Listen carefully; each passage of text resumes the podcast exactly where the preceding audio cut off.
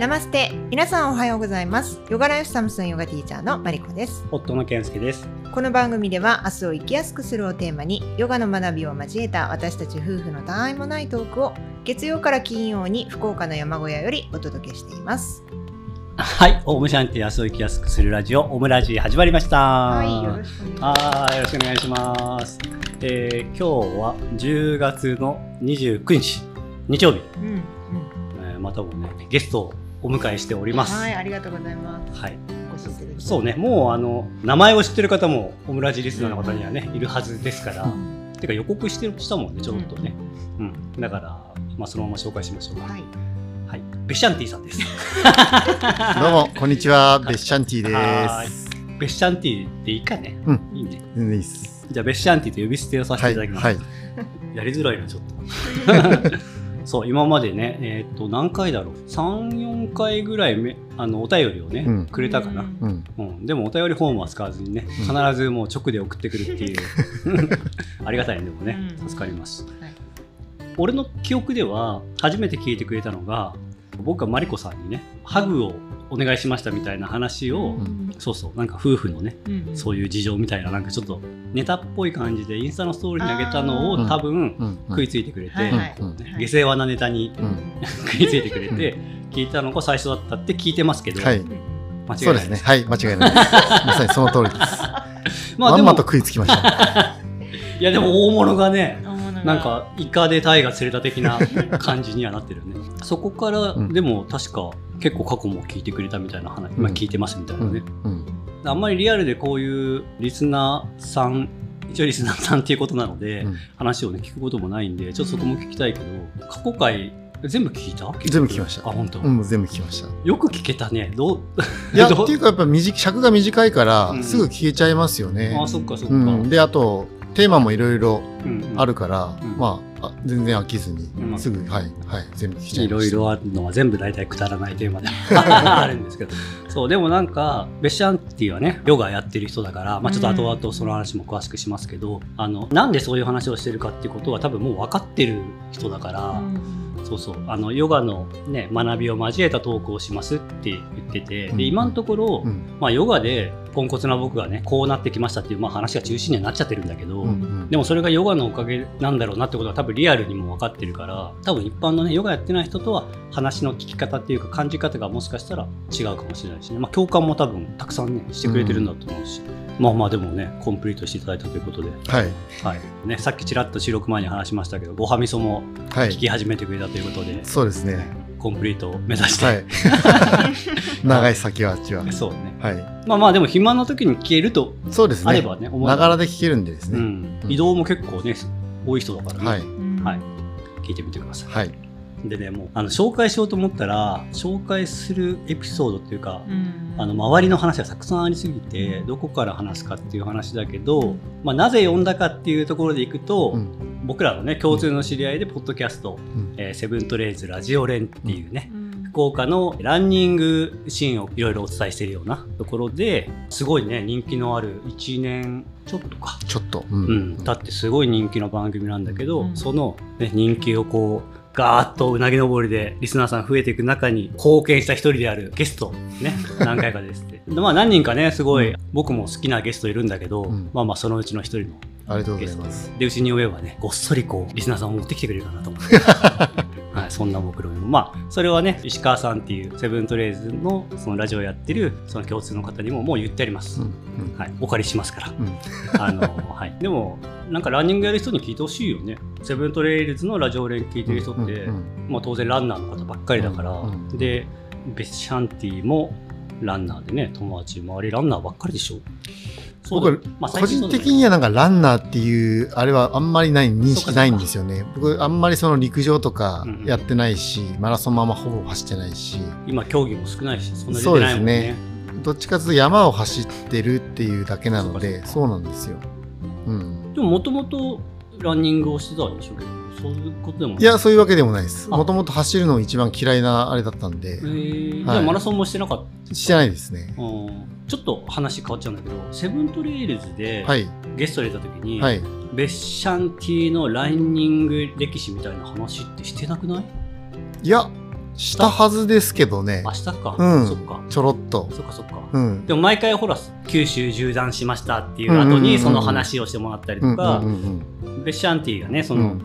トレイルランニングっていうのがまあメジャーだけども、うん。その今山を走るマウンテンランニングとかね、はい。そういうのは今競技にね参加してる人は結構多はいいけども、まあベッシャンティは今そういう感じじゃなくて、一応ねこだわりを持って。うん。今やってるこだわりは何でしたっけ、僕は今、山とうん。アシュタンガヨガうん、と彼。あいやいやこの3つにはちょっとこだわって生きていきたいなって思ってます、あなるほどね。はい。えっとねごめんなさい。そっちのこだわりじゃなかったりしたその山を走るときに聞いちゃいますけど、うん。一人で走るとか、はいはい。人のサポートを受けないとかそういうことですね。ちょっ特殊なことやってるじゃないですか、はいはい。はい九州のね端っこから端っこまではいをはい一人でね走って誰かにあの手伝ってもらわず、普普通そういうことやるとね、あの食事とか荷物の用意してもらったりとかいろいろするんだけど、うんそういうことをしないで自力でやるっていうようなね、ねことをやってて、でそれの機会で大体ポッドキャストでね呼んでもらったりとか、はい、そうですねして。たからあんまり、でも話してたんでしょうねきっとね歴史をもね。そうですね。ちょろっと話してます。うんじゃあそこは僕もポッドキャストの方聞いておきますので、い。それと、はい、リスナーさんもね、あの興味のある方そっちを聞いてください。はい。このエピソードの詳細にもリンクつけておきます。はい。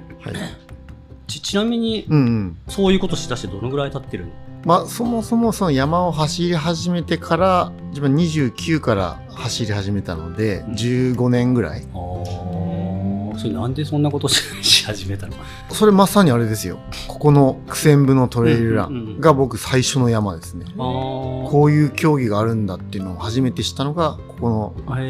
全身のそのレーえ、スそれで出たの？出ました。ああ、そうなんだ。それがたまたまあの職場の人がエントリーをしててうんうん。なんか行けなくなったからうん代わりに出るって言われたんですよ。うんうんうんそれで何も知らないのにうんいきなり出て、うんうわすげえ面白いのがあるなっうん。ていうのをもう1回目から衝撃を受けて、そこからなんか近くの山を自分で走り始めたんですよ。えそれがもう練習もしてないししないし。登山とかもしたわけでもない。ない。でそのレースに出て。出て出て。へえすごいね。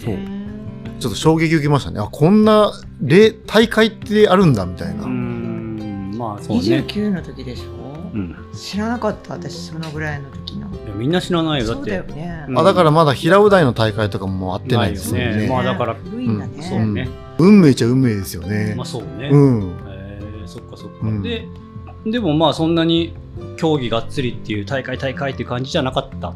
いや、最初は、やっぱり大会に出ると、あの、初めての山とかも、うん。一応、大会のちゃんとテープがついてあって、サポートがしっかりしてるから、ある意味楽じゃないですか。うん山に入るのも。うん、そうだね、うん。なので、最初は大会に出まくりましたね、いろんな大会うに。んうん。で徐々にそれは思考がちょっと変わってきたそうですね。うんだから、あの、前回の収録のゆき先生もなんか言われてましたけど、うんやっぱ目的がどんどん変わっていった、うん自然に。うんうん誰から言われたとかじゃなく、うんどんどんどんどんなんか変化していって、うん今こういう遊び方が自分にとっては一番楽しいなっていう。うんところですねそっかそっか、うん。そうでね話がまあそれましたけど、うん。その絡みでね、うん。えーリスナーさんをねたくさん持ってきてもらうために 来ていただいたと。はいはいで今日ねいろいろ話聞きたいけど、ベッシャンティは3年ぐらい前だよね。ヨガ始めたね。シャンガヨガね。い。や、2年、まだ2年ちょっとですね。あそうだったはい。あのサムスーンでね主催した、うん。うん。サラシナユウヤ先生っていうね、うん。あの方のワークショップうん。をした時に来てくれて、うん。え3年前じゃない？あ、多分そのさらしな先生が来た時は3年前なんだけど、本格的に始めたのはちょっとそこからまた間が空いて、うんうんうんうん。真面目だから始めたっていうのが毎日練習し始めたっていう話あ、そうそう。習慣に、そう、習慣になならないとなんか自分の中じゃ、うん。じゃああの一緒で出会いってことでしょうか。そうそう、出会い。出会い。は3年前そうぐらいそうそうそう。3年前はね。うん。そうそう。でまあその時はねもちろんもう知ってたんだけど、うん。まあそれで来てくれてね嬉しかったのよく覚えてるけど、うん。そうアシタンガヨガを始めてだからちょうどね僕も始めた年なので、うんうん。まあほぼアシタンガヨガ同期みたいな感じなんだけど、うんそう。で僕もそのトレランの時はねそんなに話したことなかったし、うんうんでもちろん存在したから知ってたんだけど、うんうんそのワークショップに申し込んでくれて、うん。と資料の話とかもねああ、しましたね。してたからはい、はい。あのもう共通点があまりにも多いしその共通点を全部持ってる人っていなかったから、うんうんうんあこれ仲良くなるなってもう思ってたんだうんうんそうでもなんかちょっと冷たかったからあんまり仲良くならなかったんだけど。いやいや冷たかったってってことはないはずはないと思うんですごいこうあの申し込みあった時すごい興奮してたよね。いや超嬉しかったあの別府さんがみたいな、へー。みたいな。まあそうそう伝説みたいなね。すごい見せられてなんか。知らない。疎いんで。そうさそうさっきの話ちょうど戻るけど、うん。トレランやってる人、うん。ランナーとかにうん。やってほしかったの、うんでそれはね全然そのこれ聞くと、うん。じゃあランニングの何に役立つだろう役役に立つのかなとか、うん。なんか怪我しづらいとかいろいろあるからみたいなことをランナーの人は思うと思うんだけど、うんうんうん。全然そんなことじゃなくて、うん。だからランニングと全然違うからやってほしかったっていう、うん。まあ例えばそのベシャンティがその山で感じるヨガと同じ何かを感じる、うっていう話はそれはもう分かってるんだけど、うん。それはまた感じ方が違うからそうであって、一般の人がいい悪いの話じゃなくて、フルマラソンね3時間切るうん。切るんだって言ってうん毎日練習頑張ってがむしゃらに練習して、うん。その競技に出てああダメだったまた頑張ろうとか達成できたっていうのと、うん。その競技の楽しみ方と全然違うから、うん。僕はやってほしかったっていう話で、そうそれは言ってることわかると思うんだけど、そう。だからそういう意味で、うん。ランナーにも僕の周りたくさんいるからやってほしいな、知ってほしいなってう思うんですよ。んでそのためうんうん。にキーマンが必要だと。やっぱりランニングでね、うんうなんかほら端く端くれっていうか大して走れないから、ね、そのそういう時にまあこの人がやってくれたらいいなみたいなのってなんとなくあったの。うんやっぱしほら知り合い友達だから、こい。つ、はい。はいこの人やってくれたらいいのになって、はい。でその中に、うん。ベスチャンっていうのはもちろん入ってない、まあそのうんそんな親しくなかったから、うん。入ってなかったんだけど、うん。いきなりこう棚ぼたみたいなキラキラカード引いちゃったみたいな感じで思って、はい。そうだからねベッシャーアンティが来たことをもうみんなに伝えたかった。ついに来たぞみたいなその業界のね、うん。そうっていうのがあって、うんそう嬉しかったんだねそうそうそう当時ね。そう。で結局福岡のね、うん。マイソール福岡の、えーまあ、翔先生のところにね、通い始めて、はい。そこからずっと今練習してると。はいそうでねやっぱりね想像はしてたんだけどうちのワークショップ来た時からねああいうふうにきっかけがあってきて、うん。でこれから始めますっていう人で、うん。やっぱりなかなかね続けられなかったりとか、う続けてたとしてもやる量というか、うん。まあ、練習に使う時間うん。ってそんなに多くなかったりするけど、まあ予想通りねうん。毎日毎日ねコツコツあれからずっと練習をしてるそうで、ね、こういう練習の仕方をしてる人を聞くとみんなえー私には無理ってなると困るんだけど、うんまあでもねベッシャンティの場合は面白いんで聞きましょう、はい。その朝のルーティンをちょっとまず教えてください。朝のルーティンはですね、うん。あまあ、季節によって違うんですけど、うんまあ、最初ヨガを始めた時は、えーっと、まあ、シャラ自体が5時にオープンするんですよ。うんうん。ただ、オープンはするだけで、6時までは完全自主練。うんうん。要は先生も練習しているので、で、6時までは自主練。ただ僕あの、出勤時間が早いので、うんうん6時過ぎにはもうシャラを出ないといけないんですよね。うんだからもうほぼ僕自主練しかしてないんですよ。うんただ、シャラに行かないとやっぱ集中できないっていうのもあって、だから、えっ、と、最初は多少習わなきゃいけないんで、6時に行ってちょっと習うんですけど、その後習った後は、えっ、と、もう自主練を5時からするために、家をまあ4時過ぎには出なきゃいけない。うんなので、まあ3時40分とかに、まあ朝起き、逆算するとですね、うん3時40分起きて、家を4時出て、で5時から練習して、で6時まで1時間自主練、もう指導なしの自主練だけして、で、そこから、えーっと、出勤するっていうサイクルですね。で、それをしばらくやってたんですけど、あの、完全に走る時間が今度はなくなっちゃったんですよ。朝走ってたから。うんで、大会に久しぶりになんか出てみたら、全然走れなくて、うんあ、これはちょっとあんまり良くない。でもどっちともやめたくもない。うんだから、朝起きる時間をまた早めて、もう本当なんか3時20分ぐらいに起き始めて、で、朝走っていって、あ、シャーラまでですねう。んそれそれちなみに何キロぐらいあるんでしたっけ？11キロぐらいですね。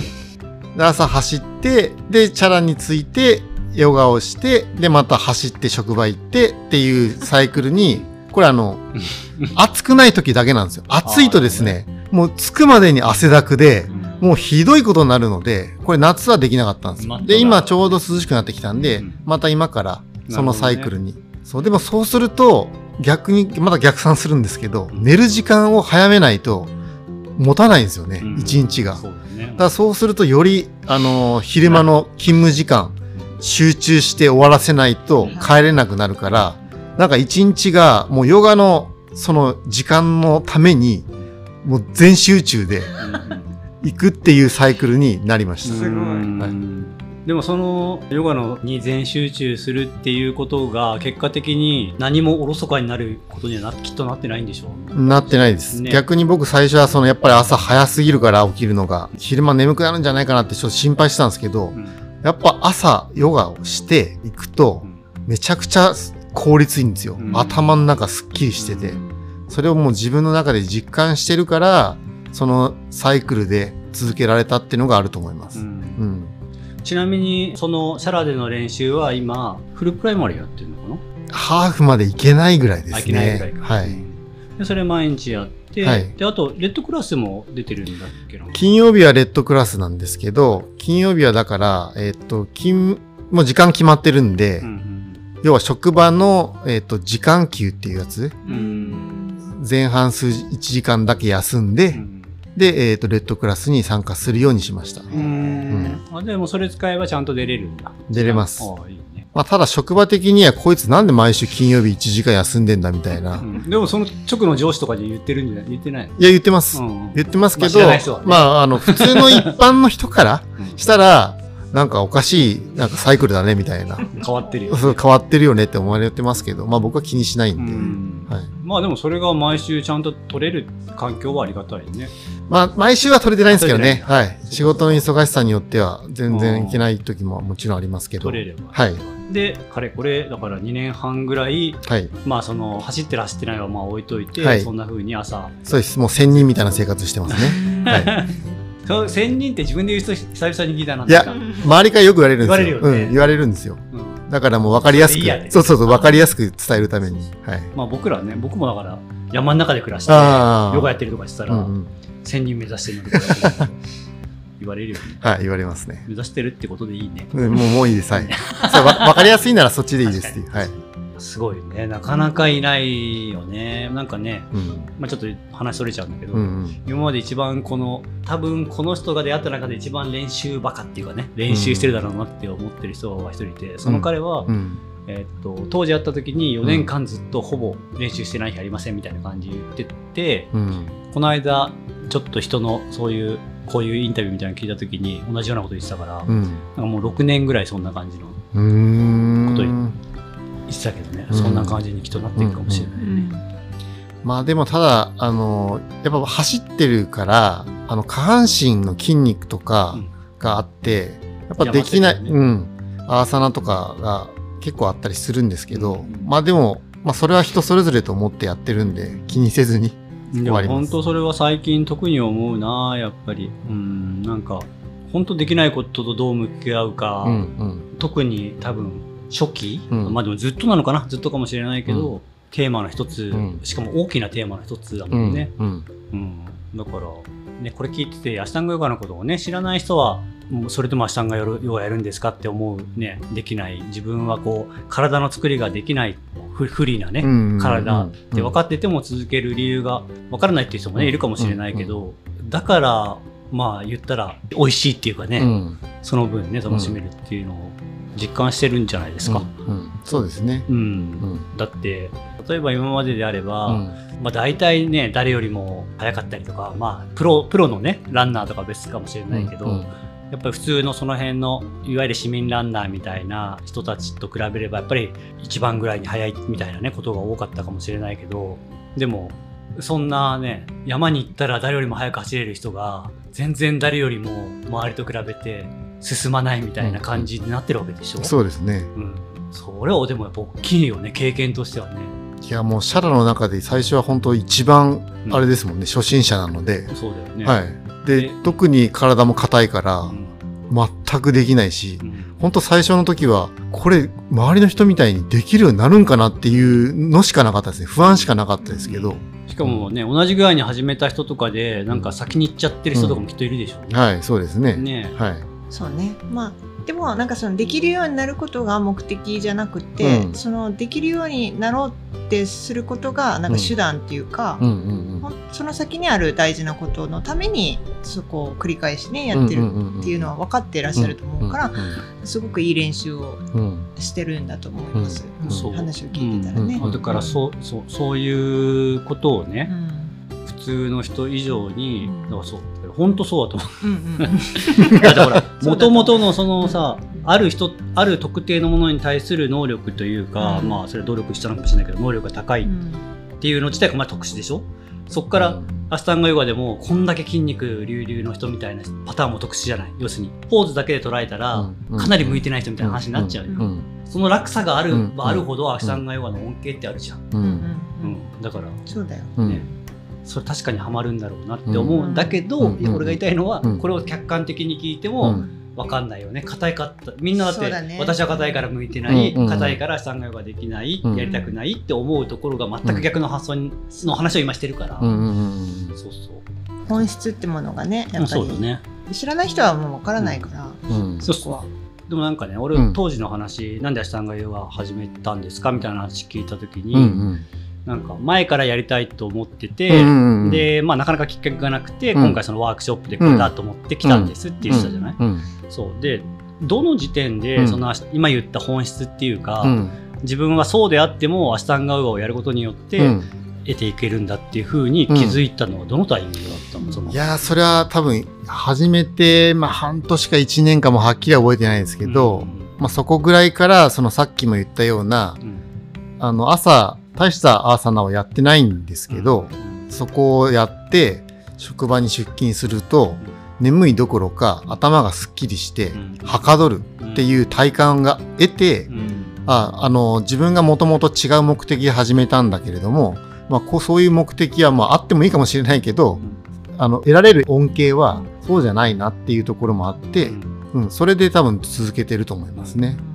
一番最初の段階は、うん。まあ、いつからかそうなったって話だと思うけどそうですそうです。れないじゃない。なかった時は、うん。誰よりも硬いみたいな感じだったそうですそうですその時のモチベーションっていうかその、うん、源泉は何だった最初のモチベーションはもともとヨガにも興味があったっていうのもありますけど、うん。えっ、とやっぱ山をずっと走ってるとパフォーマンス自体はやっぱ年取ってくると落ちてくるので何かしら新しいことをしないとうん進歩はないと思ってるんで,、うん。でその時に、えっともうずずっと興味のあったヨガをやって、まあ、山を走るパフォーマンスを上げる一つとしてうん取り組み始めた。もともと体も硬いし。うん。っていうそういう邪道じゃないけどうん。そういう目的で始めたのがあそれはあくまでも副次的なものだなっていうのを、うん。うん、どんどんどんどんなんかメインの目的が変わっていったような感じですね。うん。なるほどね、うん。そうか。じゃあ さらにもう一歩手前になるけどうん。じゃあヨガにもずっと興味があったっていううん。ところの話で言うと、うん。どういう興味だったの？ヨガに対しては。やっぱり体が硬いっていうのが全体にあったんでしょうね。うん。だからやっぱまあコンプレックスじゃないけど改善したいそうですね、ううん。やっぱ怪我も多分減るだろうしああいう風な動きができるとあの怪我減って、うん。まあ、障障害的にいろんなスポーツが運動ができるんじゃないかなっていうぼやっとしたうん。憧れが多分あったんだと思います。うん。そっか。まあでもだからそこの発想はやっぱ違うんだよね。僕は体普通だ硬くも柔らかくもないタイプだもともと。うん。でもね昔から柔らかくなりたいっていう発感覚があって、うん。柔らかい人見たら憧れるみたいな、うんうんあと自由にこう体を動かせるっていうのがね、うん。あったんだけど、うんでまあだから硬いっていう認識はなかったけど、うんでも硬い人ってね大体硬いから柔らかくなりたいっていうよりかは大体もう硬いから向いてないっていうじゃないですか、うんそこか残念だよね、うん。本当にね、うん。これをもしかしたらアシタンガヨガのテーマかもしれないねこのやってる側や広めたい人たち側の硬いからこそいいんだよっていうのをどう上手に伝えるかうん。っていうのをね、うん。うん、で、まあ、ハマってたと。はい。そして今日のね僕が一番聞きたかった話ですけど、うん。はいはい。ついこの間、はい。スリランカにねはい。行かれてましたよね、はい。そう。でそれはどどういう経緯でスリランカに来たんですか？えっと経緯は あの僕が今通っているマイソル福岡の志保先生が、えっとそのアーユルベーダの施設であるうん。カルナカララっていう日本にもあ福岡にもお店がある。カルナカララ。はい、カルナカララっていうアーユルベーダの施設があるんですけど、福岡店もあるんですよ。おうおうで、そこと、えっ、と、コラボして、えっ、と、スリランカの、そのカルナカララの本店で、えっ、と、ワークショップみたいなことやるから、リトリートやるから、で、誘われて、えーっと行ったっていう経緯ですね。えっと、ちなみにそのカルナカロラ。カルナカララ。カララはどこにあるんですか？日本。あ日本は、えー東京と福岡に2店舗。2店舗へそうなんだ、うんちょっと調べてみるかなん。か気になるね、うん。じゃあ公式にイベントなイベイベントとしてっていうか。そうですね。で行ってきたのね、はい。結構十十数人ぐらいいたのかな。そうですね。日本全国から、あ全国からの。あそうかね。東京の支店もあるしね。そうです、そうです。10, 10人ぐらいかな。10人ぐらいいましたね。はい。そうそうか。で行ってきたと、はい。スリランカってうん。僕らも結構あのちょこちょこ名前聞いてて、うんうんでかっていうと、インド行く時に、うん。トランジットでマイソール行く時にスリランカ航空か知シらない航空。はい。はい。そうだからマイソール帰りうにん修行終わって、スリランカ、えートランジットの時にまあもうに日にち空けていく、うん寄って帰るっていう人が結構多くてね、でやっぱりアシタンガヨガやってる人サーフィンやってる人多いうん。から、はい。はい。スリランカね島国が、はい波もはい楽しめるでしょ、はい。っていう人が多くて聞きたかったっていう、まあ波の話は別にあんま興僕興味ないんだけど、はい。そうそうだったんですようんで、うんうんなおかつ、んあのアーユルベーダも今まさに言いましたけど、うん。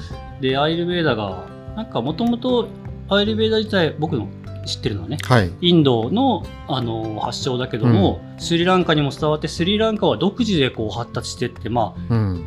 あ、まあ言うたら今インドよりもスリランカの方がアイルベーダとしてはなんか結構独自に発達して有名みたいな感じのイメージなんだけど、うんうんうんその辺はどうなんですか、うん。なんか僕も聞いた話ですけど、そうですね。南インドで最初あって、あそこから南インドだったんですねはい。でそこから、まあ近いから、あの、こちらの方に、スリランカの方に渡ってきて、うんスリランカはスリランカでやっぱりいろいろな気候もちょっと違うので、うんそれに合わせた発展の仕方をしたっていうふうに聞きますね。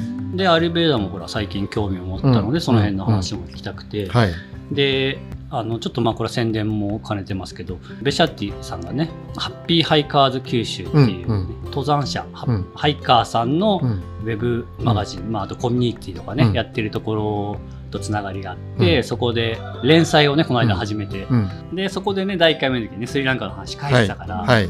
そう。でまあ、ね、ハイカーさんのあれだからアイルベーダーのことについてはねそんなに詳しく書いてなかったけど、うん。うん。そうそこで聞きたい聞きたいとうんう思んうんってたんですよ。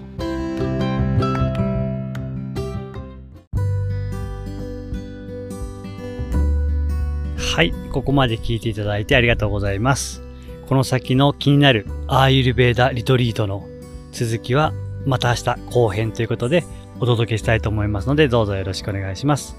それでは今日も一日皆さんが心穏やかに過ごせますようにせーの、ナマステー